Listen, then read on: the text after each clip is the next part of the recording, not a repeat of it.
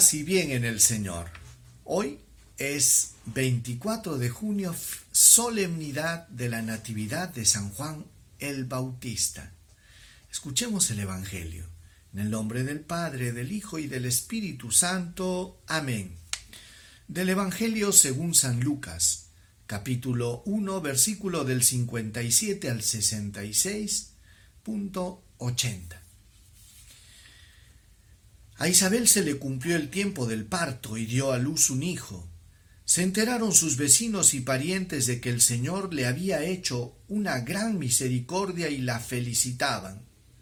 A los ocho días fueron a circuncidar al niño y lo llamaban Zacarías, como a su padre. La madre intervino diciendo, no, se va a llamar Juan. Le replicaron, ninguno de tus parientes se llama así.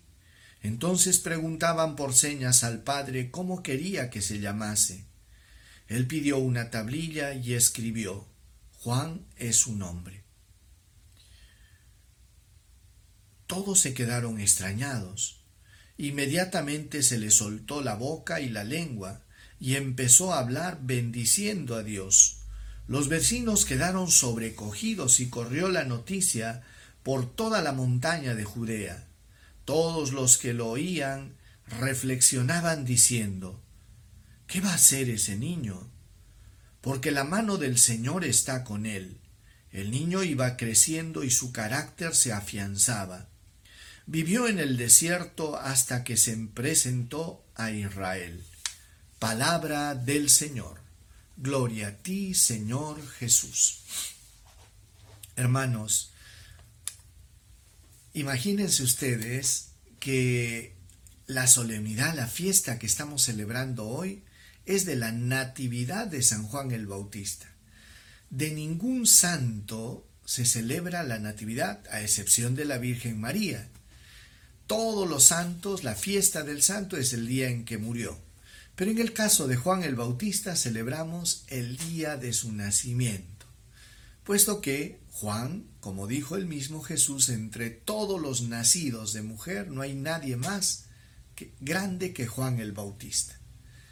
Y, Juan el Bautista pues tiene algunas características que lo hacen un líder peculiar. En primer lugar, era un hombre austero. Él vivió eh, retirado por mucho tiempo en el desierto y vivía de una manera penitente, austera y en oración. De tal manera, pues, de que la predicación de Juan el Bautista era muy poderosa. La gente percibía en Juan el Bautista un hombre coherente, un hombre con una palabra poderosa.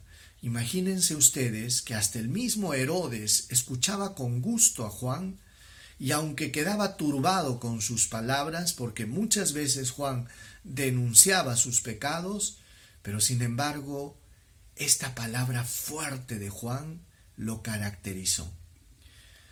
Piensen ustedes que a Juan el Bautista eh, no lo caracterizaron los milagros. No encontramos en toda la Biblia algún milagro realizado por Juan el Bautista. Pero sin embargo, era el mensaje que él transmitía. Preparar el camino para el Señor. Esa fue su misión preparar el camino para el Señor, allanad el sendero de Dios. Él fue preparando el corazón del pueblo para la llegada del Mesías.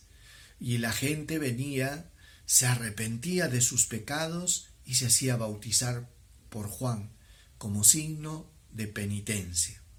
Este era Juan el Bautista. Ustedes saben que en muchas oportunidades los judíos tuvieron dudas de que si Juan el Bautista era el Mesías o no.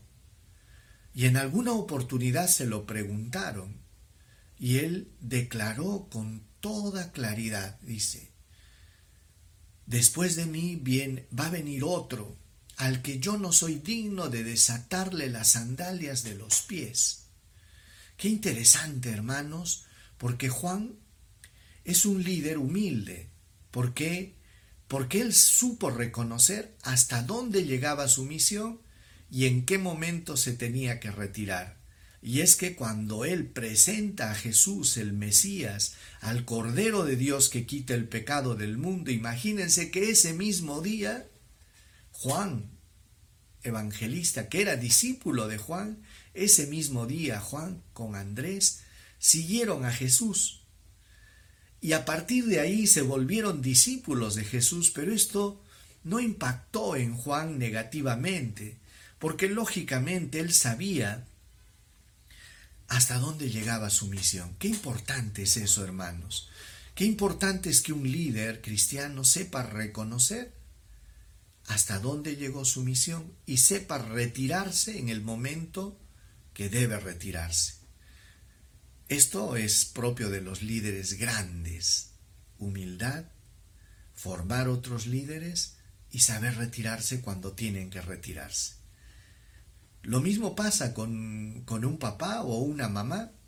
Una mamá que ha criado y ha formado a sus hijos y cuando sus hijos se casan, tiene que darse cuenta que ya ahora tiene que retirarse, ya cumplió su misión y no puede gobernar en la, familia, en la casa ni en la familia de su hijo. Sería un error terrible pretender o querer mandar sobre la vida de un hijo que ya se casó o querer gobernar mucho menos la casa de él. Esto sería un error terrible. Por eso, pues, hermanos, que es importante saber qué tienes que hacer, cuál es tu misión y en qué momento tienes que retirarte. Eso te hace sabio y eso te hace un buen líder. Todos estamos llamados a ejercer un liderazgo sano en la familia, en la parroquia, en los grupos y sobre todo las características de un buen líder cristiano es aquello que tenía Juan, humildad. ¿El qué cosa dijo? Conviene que Cristo crezca y que disminuya yo. Qué interesante. Vamos a pedirle pues al Señor que nos ayude a formar líderes a ser buenos líderes cristianos y sobre todo que nos dé la humildad. Señor, gracias por el ejemplo de Juan el Bautista. Ayúdanos, Señor, a que en el lugar que nos ha tocado desarrollar nuestra misión, en la familia, en la parroquia, en el trabajo, donde nosotros estemos, Danos la gracia, Señor, de vivir en humildad y no vivir atrapados en la figuración. Danos la gracia, Señor Jesús, de saber reconocer nuestros límites hasta dónde llega nuestra misión y sobre todo dejar crecer a otros. Gracias Señor por este ejemplo. Te pedimos por todas las familias. Te pedimos por los matrimonios jóvenes para que tú los fortalezcas, Señor, y los llenes de luz, de sabiduría y de tu espíritu. Amén.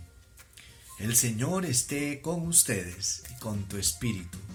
Dios Todopoderoso, derrame su bendición sobre ustedes. Los llene de su gracia, paz, protección, bendición. Bendiga sus familias, bendiga su trabajo.